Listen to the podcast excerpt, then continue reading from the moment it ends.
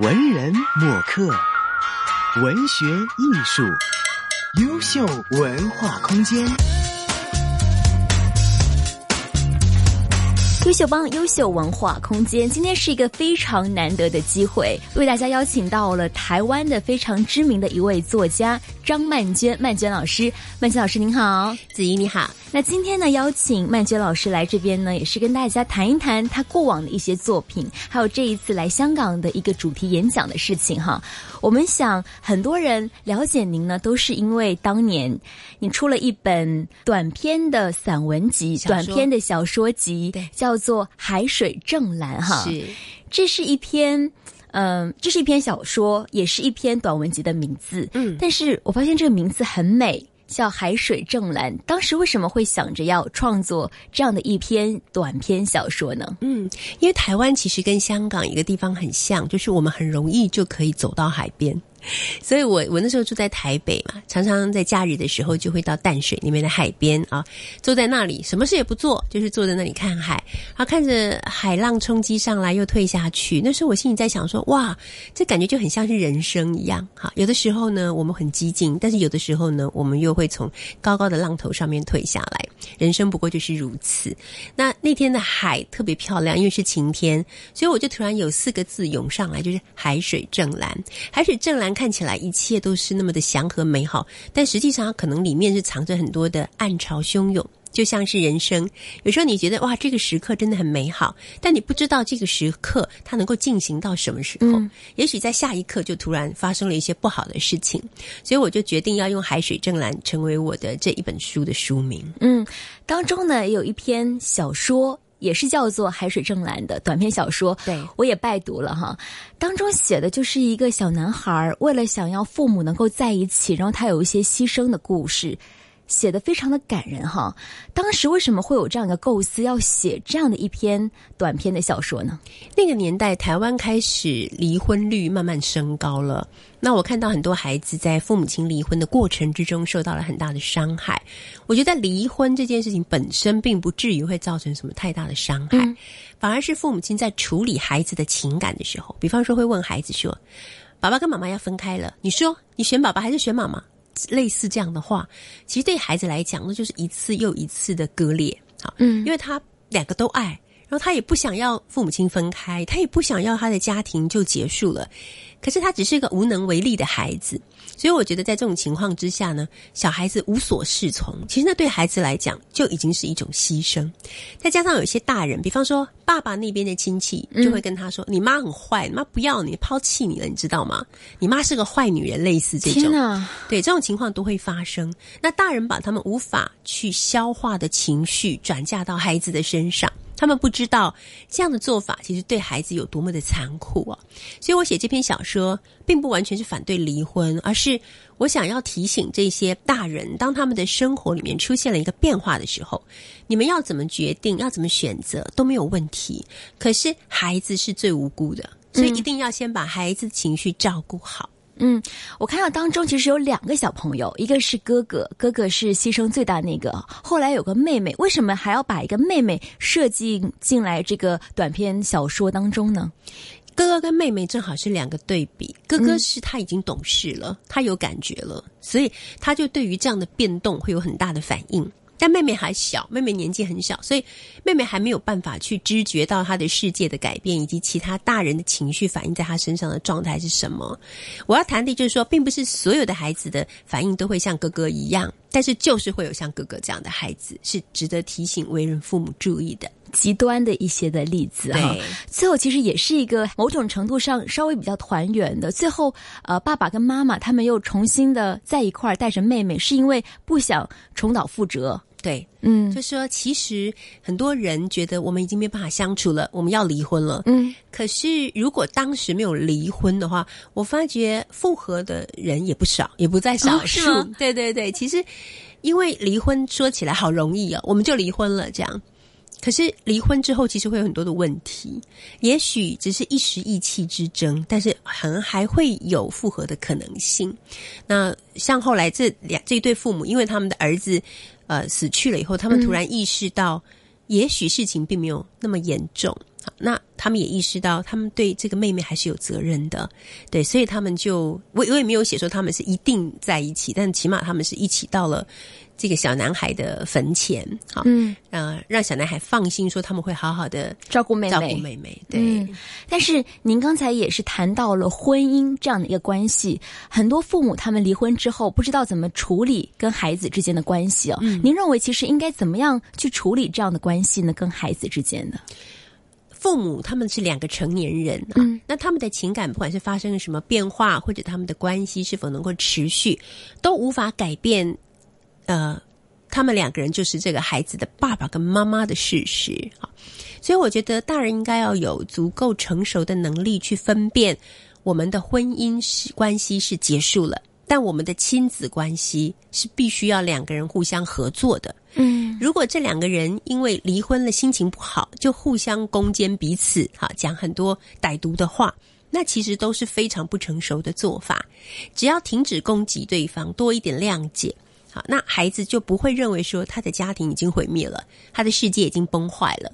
所以我觉得父母亲的更成熟，其实才是对孩子最好的一种教养。嗯，而且看到说，通过这一篇短篇的小说，你是想跟读者、跟所有人传递一个信息，就是爱、信任还有包容才是比较好的一个解决办法，不是是法律，不是金钱。对。文人墨客，文学艺术，优秀文化空间。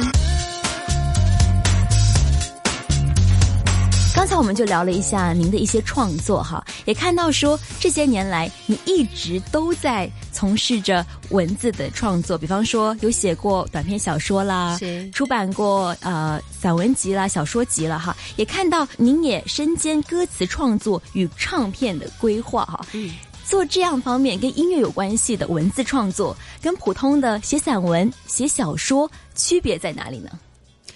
歌词，我觉得是一个啊非常复杂的事，因为如果我写小说或者是写散文的话，我写完了这个事情就结束了嘛。可是如果你在写呃流行音乐的时候，我只是负责歌词的部分，所以接下来还会有音乐的创作，还会有编曲，还有歌手的演绎，嗯以及到后面的一些行销包装等等之类的。所以我只是在这一个大工业里面的小小的一个部分，一个螺丝钉而已啊。但也很重要啊，但是我却要，比方说，我要针对这个歌手，是我要知道他过去的历史，他在这些啊、歌迷的心中是什么样的地位，我要去揣摩他们可能会想要听到此刻的他用什么样的角色扮演。来诠释这些歌曲，嗯所以我觉得他又是一个很有趣的群众心理的观摩跟行销概念的想象。嗯好，所以他也不是只是写歌词这么简单的事情。所以当我在帮张清芳创作那两支呃专辑的时候，等待对，嗯还有感情生活的时候，我觉得我学到了非常的多。哦对对对，是吗嗯哦，我发现原来除了文字本身之外，还有一个这么大的呃领域是需要我去理解的。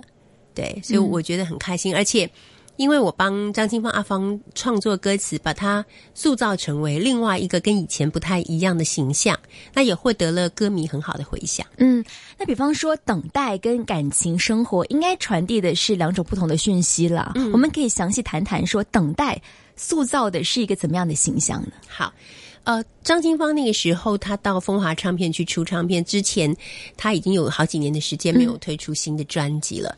呃，我那时候被张小燕、小燕姐邀去写歌词。我记得我第一天走进风华唱片，我走进那个录音室的外面的玻璃墙的时候，我看到的是阿芳就在里头。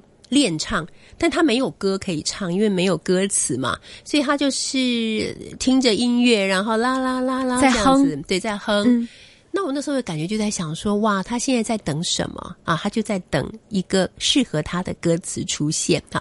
所以那时候其实我就已经有了等待这样子的一个概念出现了。一个关键词，对，嗯所以在这一首这一张专辑里面，我们就有很多的等待，比方说呃，对于爱情的等待。好，那比方说对于永恒的等待，好，就有各式各样跟等待有关的，等待被了解，好，嗯等等，那都在这张专辑里面。那那么多年没有出现，所以我就希望阿芳在出现的时候，可以呃，除了感性之外，还可以有一点知性啊，然后也可以带更带着一点都会的女子的意味。嗯好，比方说一个生活在都会的三十几岁的单身女子，那么她的等待是什么？很明显就是她想等待幸福嘛。嗯对，所以我就刚才您说等待幸福，其实我第一想说，哎，是不是等待爱情呢？啊，对，一其定是实幸福这个概念会嗯更加的广，也是我们所有人都比较需要的嘛。对那看到第二张专辑了，感情生活是不是就更加直截了当的说起了爱情了呢？对，因为在阿芳推出了他的第一张专辑之后，他就找到了他的真命天子哦啊！那时候是一个在呃香港工作的一个非常高阶的一个经理人人才经理人，那么他们两个人就相恋了。所以我在写感情生活的时候，我就是在想象在爱情里面的各式各样的面貌啊。比方说，爱情有没有保存期限呢？比方说，如果是远距离的爱情，那又怎么样呢？当爱情已经结束了，那么要怎么样去面对它呢？好，当爱情里面有第三者的时候，又应该怎么办呢？类似这样。还有，如果是不被了解的爱情呢？又或者是爱情已经走到无话可说的时候，又是怎么样呢？我就全部都是以爱情为出发，去想象他的各种不同的阶段，于是就出现了感情生活这样的这张专辑。听您这样说，感觉写小说、写散文是自己的一个构思、一个创作，就是比较主观的。对但如果你当了填词人，帮其他人去写歌词的时候，因为有个其他人在，所以你要去更加了解他的生活状况，还有他在想什么呀，他是一个怎么样的人哈。对所以就是要更加深入的了解。刚才其实从最开始说到的海水正蓝，到后来你呃帮阿芳填词，都发现其实你很多的地方都提到了香港哈。这次又再次来到香港，其实您一直对香港的印象是怎么样的呢？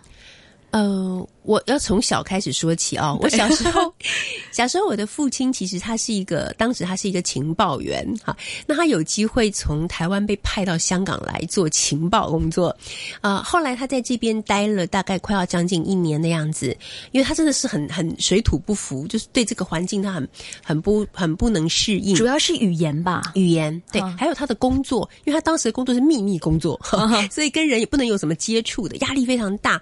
后来他就决定申请回到台湾啊。那他回到台湾的时候，我还很清楚记得，他回到家的时候是一个晚上，他就带了两只大皮箱回来，把皮箱打开来的时候，我们都惊呆了，哇，那个皮箱里面充满了各式各样他在香港买回来的好吃的东西。哦我，还记得里面有那个好大的，跟我们小朋友的头差不多大的那种澳洲苹果，绿色的。那么大，对，然后还有很多，呃，都什么都是进口的，还有很多各式各样的巧克力啊，各式各样的糖果什么。他把箱子打开之后，我们家的客厅里头整整一个礼拜都是那个澳洲苹果的香气。哇哦，所以那时候我对香港的印象就是堆满了各式各样的各国舶来品，哈，一个非常富足的地方。那是我对香港最初的印象。嗯，后来我年纪就再大一点的时候，跟爸爸妈妈来香港旅行，那个时候大概是多大呢？来旅行的时候岁了，那时候已经二十几岁 OK。对，那我们来到香港旅行的时候，我就看到哇，香港的建筑物可以离海那么近，我觉得很神奇啊。台湾其实也还好啊，我看，因为我之前刚好去台北旅游嘛，嗯它其实离海也很近啊。现在是，嗯以前不是。啊，对，所以那时候就觉得哇，香港是一个很特别的地方哦。但是因为那时候是跟团旅行，嗯所以没有什么太多的印象。比较真的比较有意义的，应该是在一九九七年的时候，那年是香港回归的那一年。那刚好香港中文大学就邀请我到香港中文大学去当老师，是所以我就来到香港中文大学一整年，从一九九七到一九九八。啊啊，所以我就见证住在这里了对，我就见证了香港回归的那一年所发生的所有的故事。那是一个很关键的时刻，很关键的一年哦。没错，嗯那我就觉得很有趣，然后我也对香港人有更多的认识啊，呃，一开始学讲广东话，然后现在还会吗？现在会一点我们点。尝试一下。